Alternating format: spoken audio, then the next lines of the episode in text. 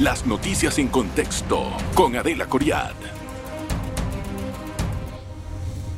Señores, buenas noches. El proyecto, en este momento proyecto de ley para la aprobación o rechazo de la minera, el contrato minero que acaba de firmar el gobierno con la minera Panamá, va a entrar en discusión en los próximos días en la Asamblea Nacional.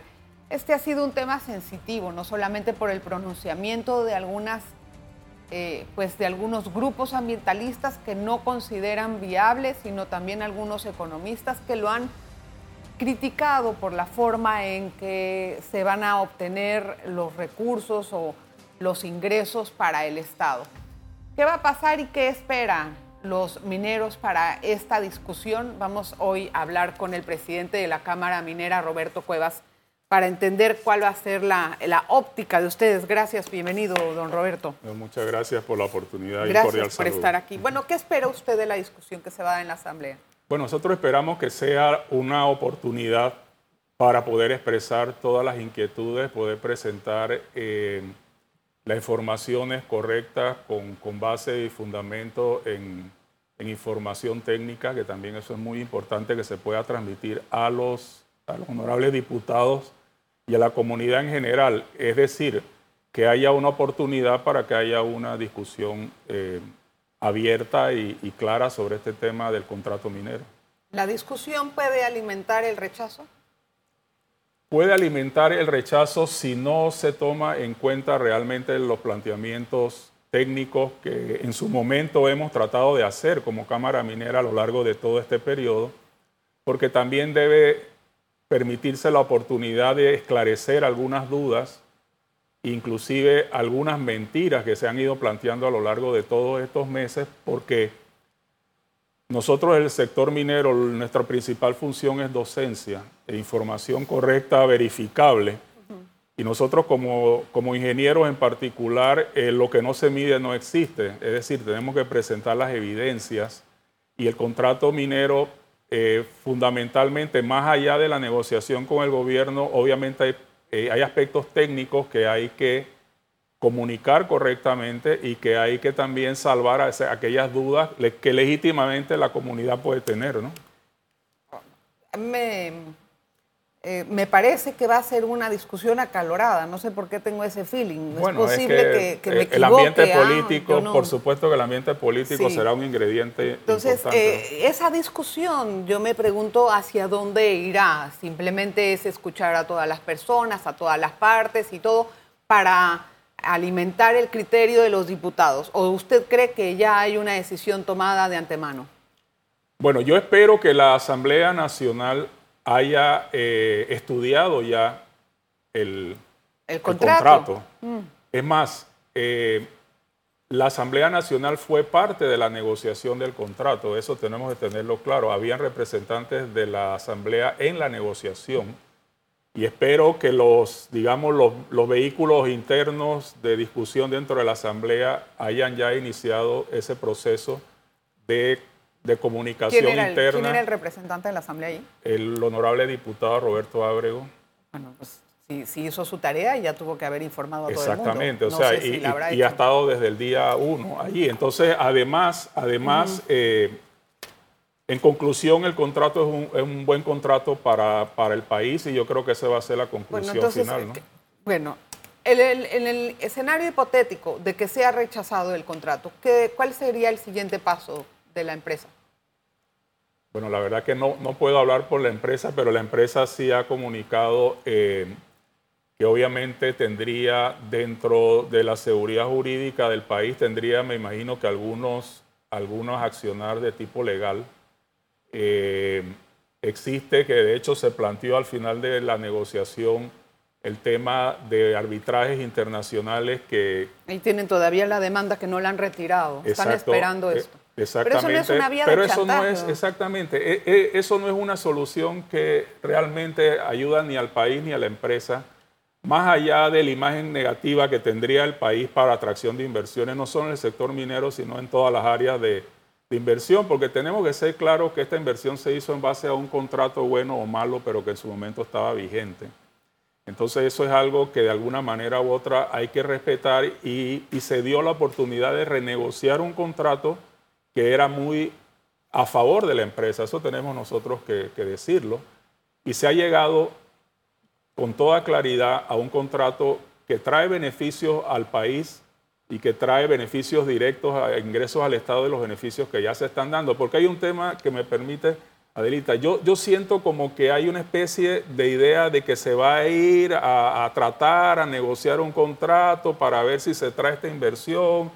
Ya eso, eso se está dando y todo aquello negativo que dicen que la operación minera va a producir, ya está cuatro años en producción el proyecto. Todo aquello que dicen negativo, que la aprobación del contrato puede producir, se puede ir a comprobar de que no está ocurriendo. Hay, una especie de concepto de que si aprobamos o no, es que si la mina opera o no. Ah, o sea, usted dice eso ya está, pasando. Son cuatro años. Exacto. Entonces, da la oportunidad de que aquellas cosas que dicen que va a ocurrir si se aprueba el contrato, se pueden comprobar ahora que no están ocurriendo. Ahora, hay algo importante también, y es que eh, hay pronunciamientos políticos de, candidatos políticos eh, que no están de acuerdo con el contrato y que están pidiendo que se rechace eso. Eso lo que llama es a una nueva negociación. O sea, porque irse, no, o sea, no estoy de acuerdo, pero no es que te vayas, es simplemente que quiero una mejor forma de manejar la situación. Eh, ¿Eso qué mensaje les da a ustedes? como Cámara Minera, a usted como presidente de todos los mineros, que hay varios candidatos que dicen no.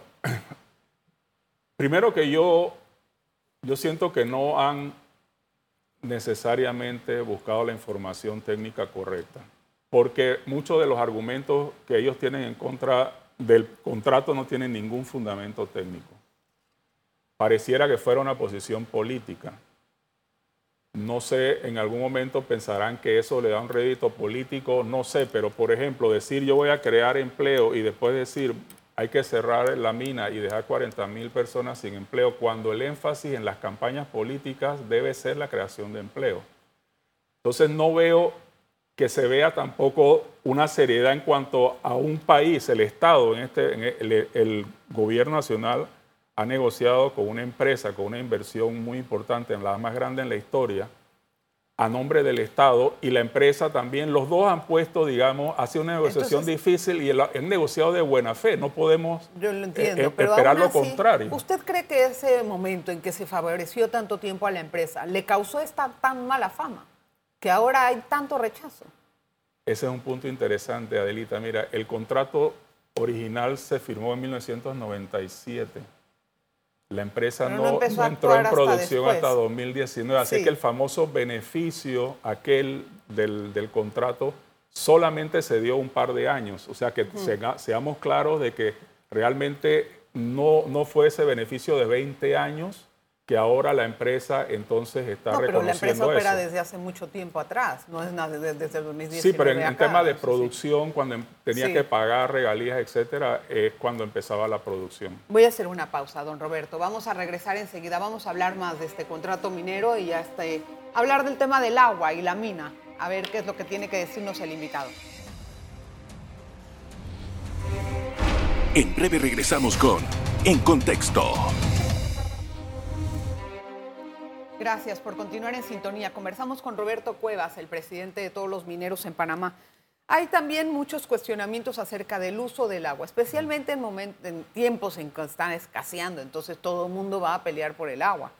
Y una de las cosas o de las eh, disyuntivas de los cuestionamientos es si su operación afecta la del canal de Panamá en, en todo, ¿no? En cuanto a la cuenca hídrica y también si le roba el agua al canal o al consumo, porque esto es igual.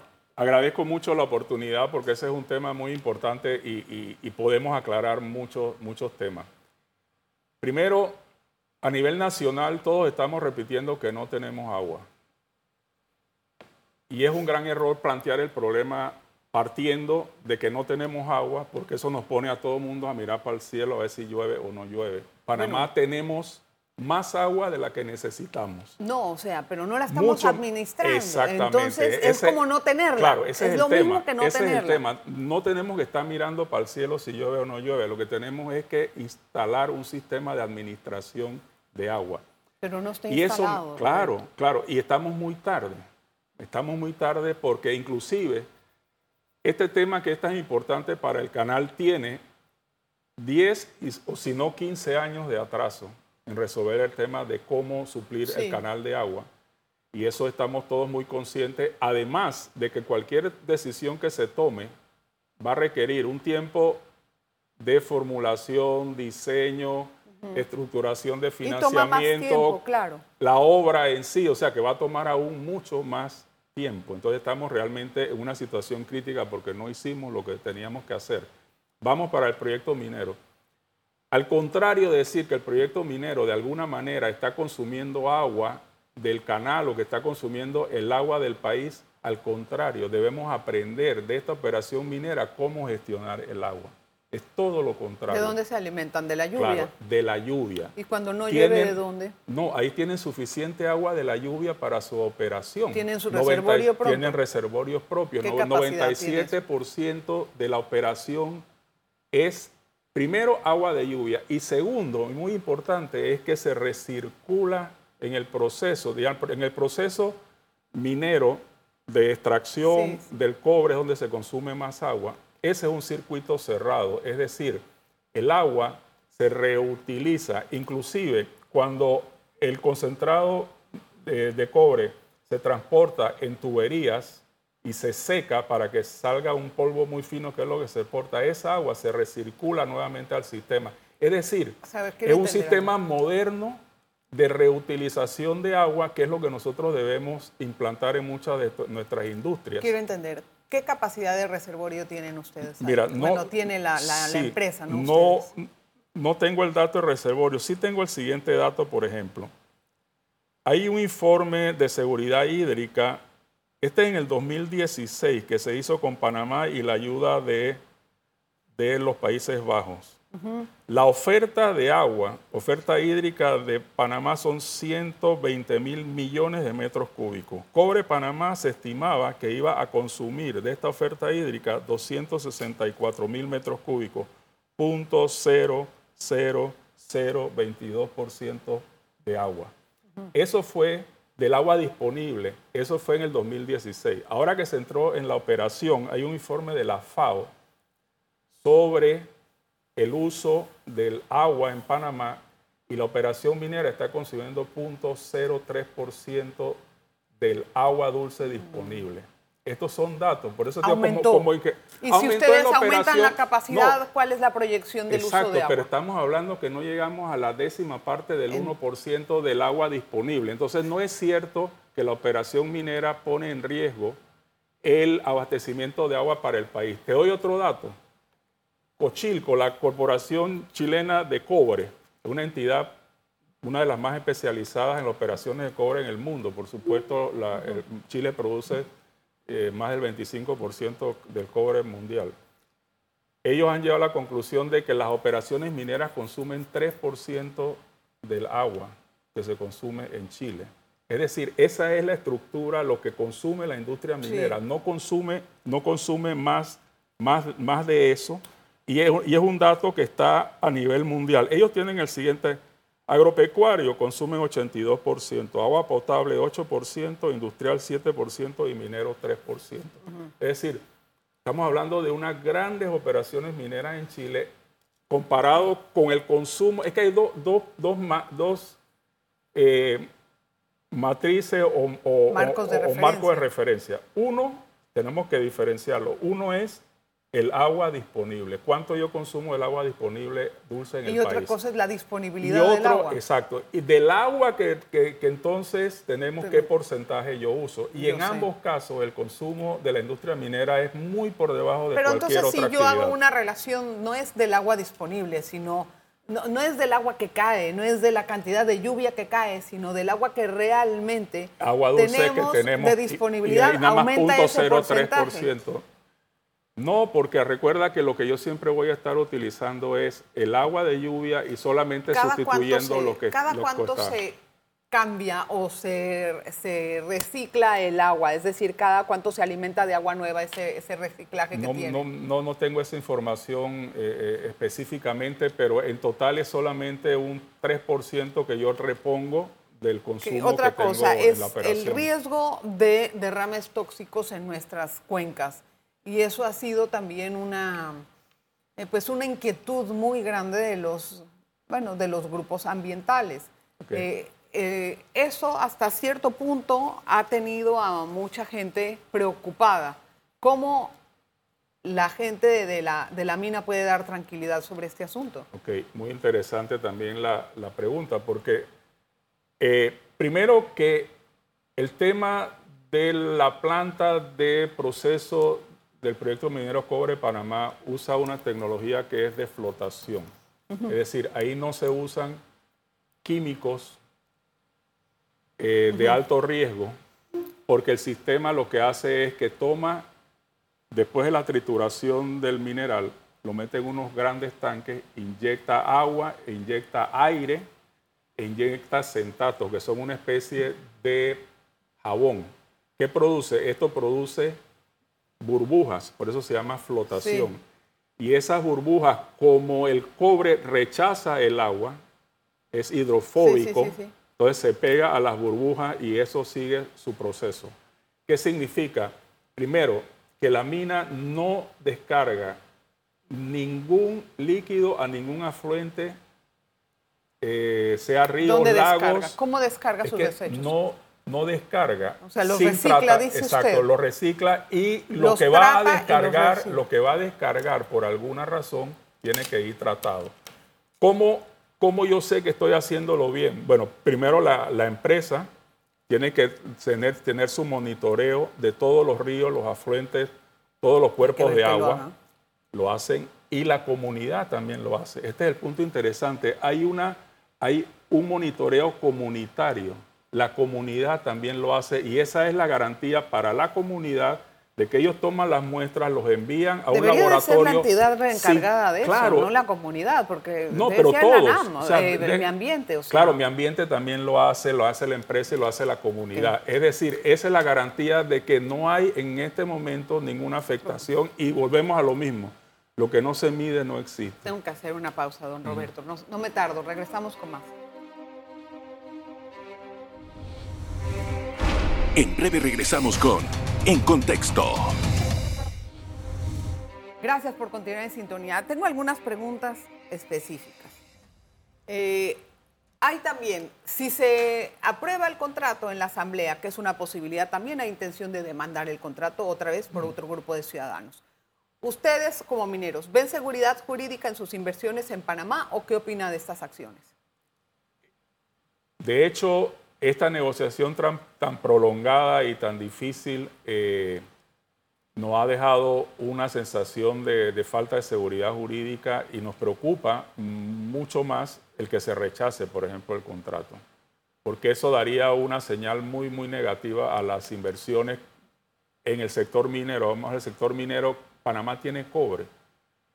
Los países que tienen cobre les irá bien. Necesitamos atraer las inversiones del sector minero en cobre para que podamos nosotros participar de ese gran diferencial que hay entre demanda, entre demanda y, lo que el mercado produce. Eso, eso lo estaban comentando algunas personas, pero lo que sí es que se debe de hacer también un debate nacional sobre qué queremos ser, porque no nada más podemos empezar a dar permisos de minería cuando hay un grupo que está opuesto, otro grupo a favor, pero deberíamos de tener las reglas más claras. Entonces, el gremio percibe que eh, el MISI va a salir a defender el, trabajo, el contrato en la asamblea, o va a ser la mina. ¿Quién va a salir a mojarse las manos allá? No, yo creo que recuerde que este es un contrato firmado por el Ministerio de Comercio e Industria en representación del gobierno nacional. Es decir, es el Ejecutivo el que está llevando el proyecto a la Asamblea y el Ejecutivo el que, tiene que defender, lo que negoció, correcto. ¿La minera qué va a pasar? ¿Se va a mantener a un margen de eso? Yo pienso, ¿Cuál va a ser la actitud? Yo pienso que la minera está haciendo su parte, Adelita. ¿Cuál? La minera está eh, divulgando el contrato, está haciendo lo que tiene que hacer. Pero que no a es- los medios no hablan. ¿Por qué? Ellos deberían de salir a defenderlo. Bueno, sí han salido a los medios, no sé si se le da la oportunidad en los Oye, medios, mil veces les hemos hablado. pero, pero sí es necesario que se haga esa divulgación del contrato. ¿Qué, qué futuras acciones tienen pensadas para lograr consensos, por ejemplo? Luego de aprobado el contrato, estoy muy de acuerdo contigo que se necesitan O antes, porque O antes, necesitan bueno, el consenso antes para aprobarlo, para que no entre Bueno. de una forma... o sea, consenso. Lo inteligente es tratar, eh, ¿no? Adelita, consenso, consenso no esperamos No hay. porque hay, hay, hay ciertos sectores que realmente rechazan la minería porque la rechazan. Lo que yo me refiero es que luego del contrato hay tres cosas fundamentales que hay que hacer y que la Cámara Minera lo ha promulgado y hemos avanzado un poco en ese sentido. Una, elevar el nivel de la institución rectora del sector minero. Es decir, no puede ser una dirección dentro del, Sí. del ministerio. Eso uno. Segundo, que esta dirección o esta autoridad debe, tiene que tener dos funciones fundamentales. Uno, desarrollar lo que tú acabas de decir, una política minera. Es decir, una sí, política pero minera que el todavía país ni acaban el código. que imagino. no tenemos y una modificación o adaptación del Código de Recursos Minerales. También otra cosa importante es, y yo me pregunto, ¿no? ¿Estarían dispuestos, por ejemplo, ahorita que va a cambiar el gobierno, a hacer cambios puntuales al contrato? Tal vez, Yo creo que no sería, no, no sería para nada una buena, una buena imagen de país. ¿por qué? ¿Cambios puntuales? ¿no? O sea, las inversiones mineras son inversiones muy cuantiosas a muy largo plazo. Este ha sido un proceso de casi dos años muy traumático. Sí, pero estuvieron Tenemos un muchos contrato- años antes te- con un contrato muy beneficioso. pero También fue traumático para el país. Solamente se beneficiaron un año y medio o dos años. Pero de- se de beneficiaron con miles de millones Se benefició de al dólares. país atrayendo esa inversión. No, no, eso, no, no, eso, hay que lo verlo también aceptar, de esa porque- forma. No, no, no, porque el- me voy a beneficiar atrayendo inversión con condiciones ecuánimes para todos, con un win-win. No me voy a beneficiar trayendo a alguien que está llevándose Bueno, todo el tajo eso es lo y que yo me quedo aquí.